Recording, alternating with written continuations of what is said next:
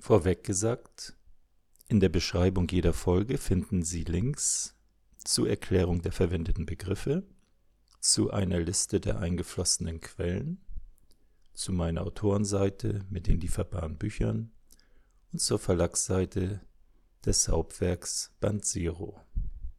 Und nun geht es los. Ich habe gesagt, dass unsere Emotionen und unsere Erwartungen unsere Realität gestalten. Und zwar unsere Realität unmittelbar gestalten. In jedem Moment für jede Planckzeit. Planckzeit als kürzestmögliches Zeitintervall, in dem die Naturgesetze noch funktionieren. Ich habe auch gesagt, dass Emotionen, Gedanken, Erwartungen, das Geist Energie ist.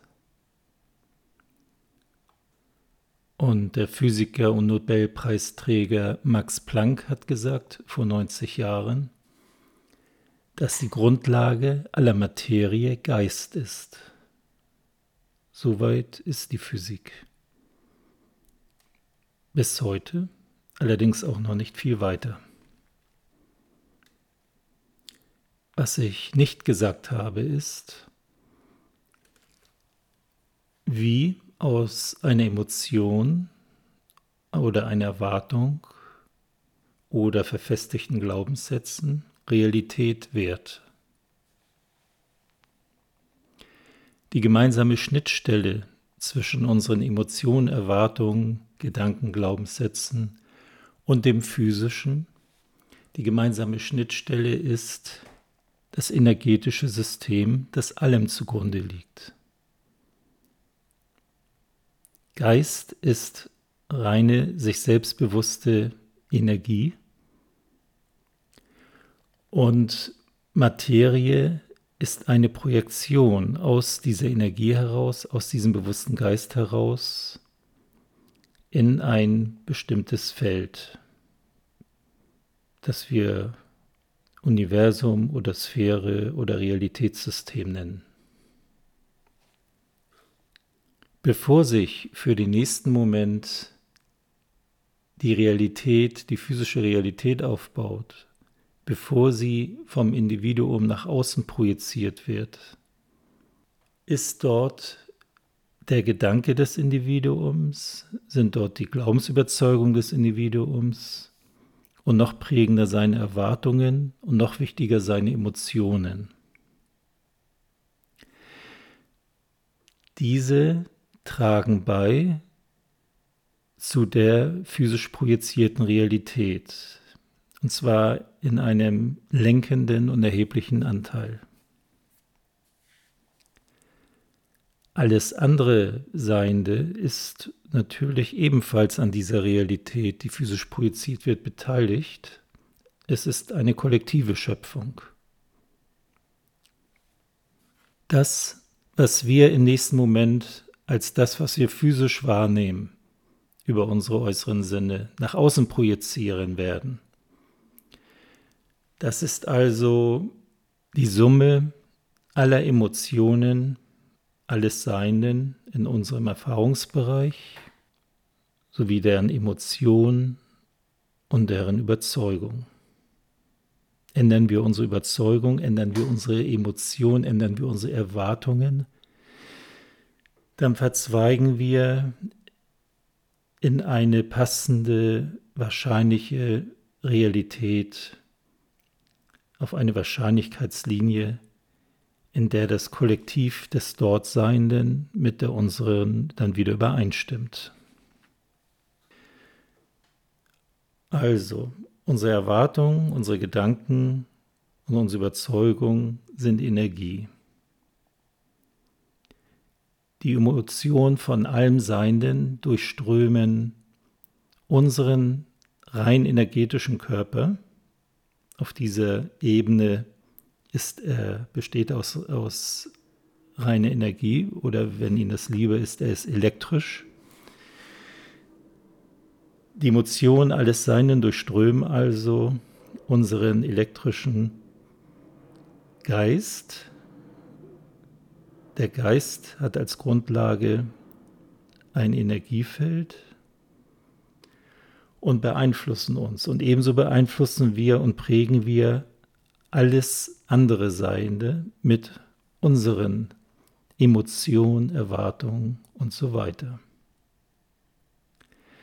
Dadurch werden in diesem elektrischen Feld auf dieser Ebene der alles verbindenden Energieströme verwandte Konfiguration zusammengeführt. Das heißt, es kommt zusammen, was zusammenpasst oder anders gesagt, Gleiches zieht Gleiches an über diese Verzweigung. Diese Verzweigungen sind nur eine Analogie. Der Begriff Verzweigung ist nur eine, eine Metapher darauf, dass das ein sehr dynamisches System ist, in dem wir leben, wo unsere Erwartungen und Emotionen in jedem Moment die Weichen stellen für das, was wir erleben werden.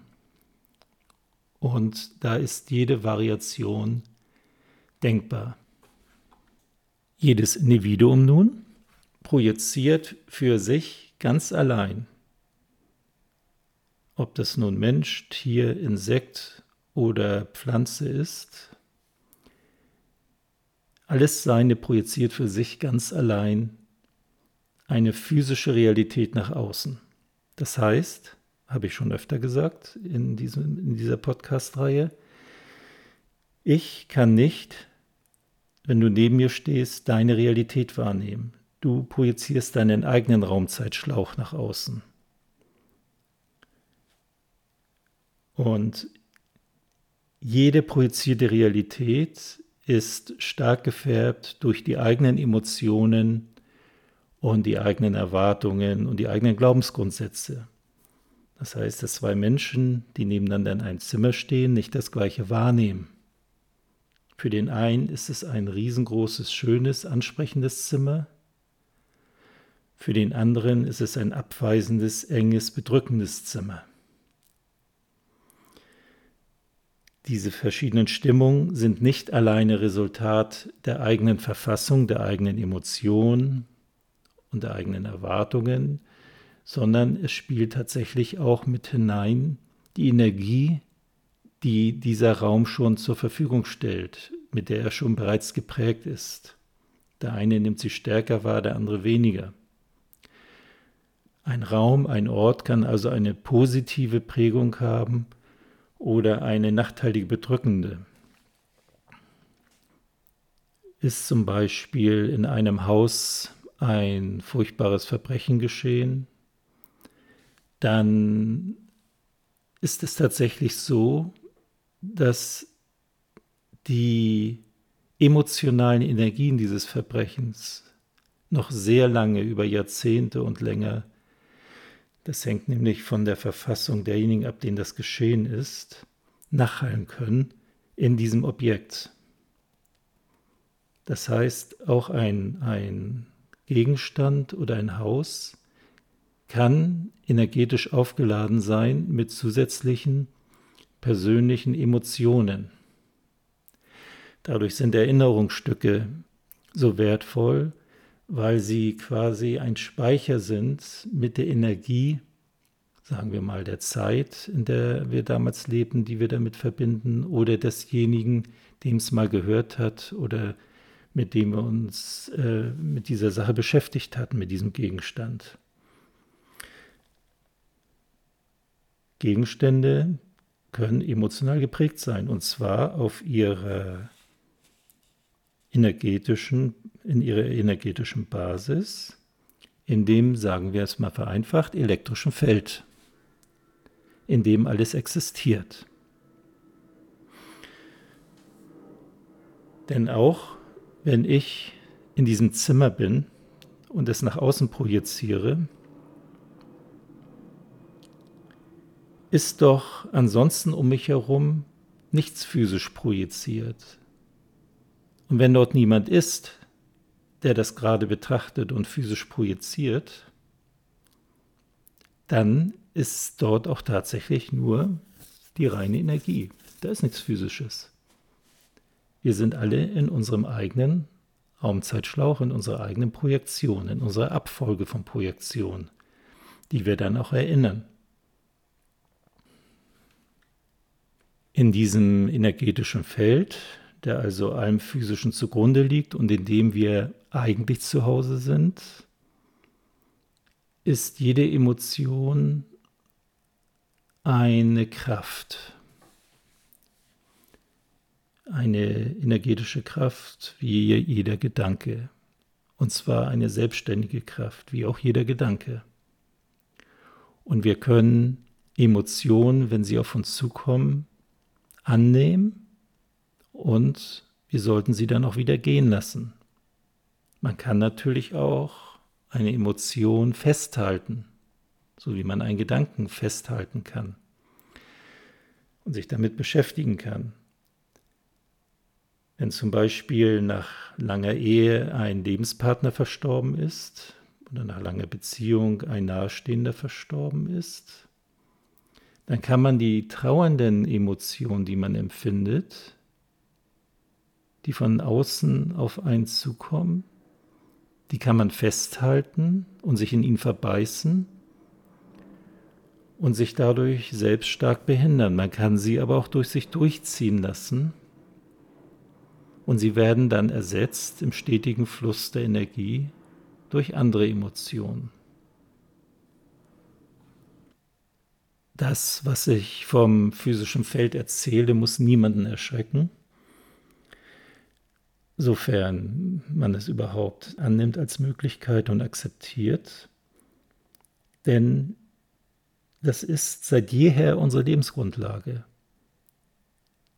seit dem Moment unserer Geburt und auch in früheren Lebenszyklen ist es so gewesen, dass wir reine Energiewesen sind, dass wir Geist sind, bewusste Energie, die allerdings eine Identität bildet und sich damit in gewisser Weise auch energetisch abgrenzt, scheinbar abgrenzt, muss man sagen, denn man ist nicht wirklich getrennt von allem anderen. Und diese Energie ist in ständiger Kommunikation, im Austausch mit anderen Energien, mit den Energien von anderen Menschen, anderen Lebewesen, von Pflanzen, auch von Objekten, von dem Haus, in dem wir leben, den Energien der Nachbarn, die wirken auf uns ein und wir ebenso auch auf all das, was ich eben genannt hatte, auf alles andere, was ist. Deshalb macht es bei einem Wohnungswechsel schon ein Unterschied, welche Nachbarschaft man sich auswählt, welcher Geist dort vorherrschend ist. Es gibt sehr verengte, unangenehme Nachbarschaften, die einen auch dann mental runterziehen, selbst wenn man nie Kontakt zu den Leuten hat. Einfach dadurch, dass ihre Energien auf einen einwirken. Und es gibt ja, sagen wir mal, den Geist erweiternde, nicht einengende Nachbarschaften mit offenen, freundlichen Menschen, positiven Menschen, die dann auch das gesamte Umfeld, sagen wir es mal platt, die Straße prägen. Das also, worauf sich alle Menschen, fast alle Menschen so angestrengt konzentrieren, die physische Realität, ist nur ein, ein Ergebnis, eine Projektion einer viel größeren geistigen Realität oder elektrischen Realität. Das ist dasselbe. Der Geist ist immer Energie und ist immer elektrisch. Also ist, sind wir energetische Wesen im Grunde, die hier unsere Spiele, Umgebung nur projizieren nach außen. Wir projizieren also Inhalte unserer kollektiven Psyche über die inneren Sinne, über unser inneres Selbst nach außen, wo es das äußere Selbst, also das nach außen gerichtete Wachbewusstsein, dann über seine äußeren Sinne des Körpers wahrnehmen kann. Wir sollten uns von der scheinbaren Stabilität des physisch Projizierten nicht täuschen lassen Es ist durchaus in Grenzen variabel, wie ich auch schon erwähnte in einem der Podcasts, so dass beispielsweise ein mit nach den Gesetzen der Physik mit Sicherheit bevorstehender Unfall doch noch abgewendet werden kann. Wenn man einen Unfall in dem Moment nicht akzeptiert oder eine Verletzung kann abgewendet werden, wenn man in dem Moment mit dem, was zu bevorzustehen scheint, eine Verletzung nicht akzeptiert oder eine Krankheit kann abgewendet werden, wenn man die Krankheit nicht akzeptiert. Dabei muss man aber wissen, dass Krankheiten in der Regel Ausdruck von Anteilen des Selbst sind. Das heißt, es sind unterdrückte Teile des Selbst, die sich irgendwie ausdrücken wollen und auch ausdrücken. Und zwar über körperliche Symptome. Man könnte dann vielleicht diesen Ausdruck damit vermeiden, aber man kann nicht verhindern, dass diese unterdrückten Energien in sich weiter wachsen, wenn man nicht in der Lage ist, sie in irgendeiner Form zu befrieden, mit ihnen zu kommunizieren, innerlich, liebevoll, freundlich und sie zu assimilieren. Das heißt, dass sie aufgehen in den übrigen Energien und keine schädigende Kraft mehr haben. Es ist jedoch noch ein riesiger Schritt von dem Punkt, das zwar alles theoretisch zu wissen und auch zu akzeptieren, dass die Grundlage alles Sein in Energie ist und der Austausch über Energieströme funktioniert, aber dann doch im Alltag das auch zu realisieren und gegenwärtig zu halten. Das ängstliche Ego, das dafür geschaffen ist, im physischen die Stellung zu halten und zu agieren und das Gesamtselbst zu vertreten, ist natürlich darauf bedacht, seinen Einfluss nicht zu verlieren, seinen Einfluss auf das Physische. Und durch solche Annahmen, wie ich sie hier jetzt gerade vermittle, kann sich so manches Ego stark bedroht fühlen. Wenn das bei Ihnen der Fall ist, dann könnte sich das in einer starken, plötzlich auftretenden Müdigkeit äußern, wenn Sie sich mit diesen Themen beschäftigen. Es ist dann vielleicht nicht nur meine einschläfernde Stimme, die das verursacht, sondern auch der Inhalt, der das Ego scheinbar bedroht. Letztendlich wird aber jedes Ego spätestens nach dem physischen Ableben ohnehin an dem Punkt kommen, wo es akzeptiert, dass es auch in dem rein geistigen, in dem energetischen System eine sichere Position hat und sich nicht auflöst. Und wenn man das schon zu Lebzeiten hinbekommt, diese Aussöhnung, dann ist das sehr hilfreich auch für die Zeit, für die nächste Reflexionspause zwischen Lebenszyklen, aber auch schon für dieses Leben.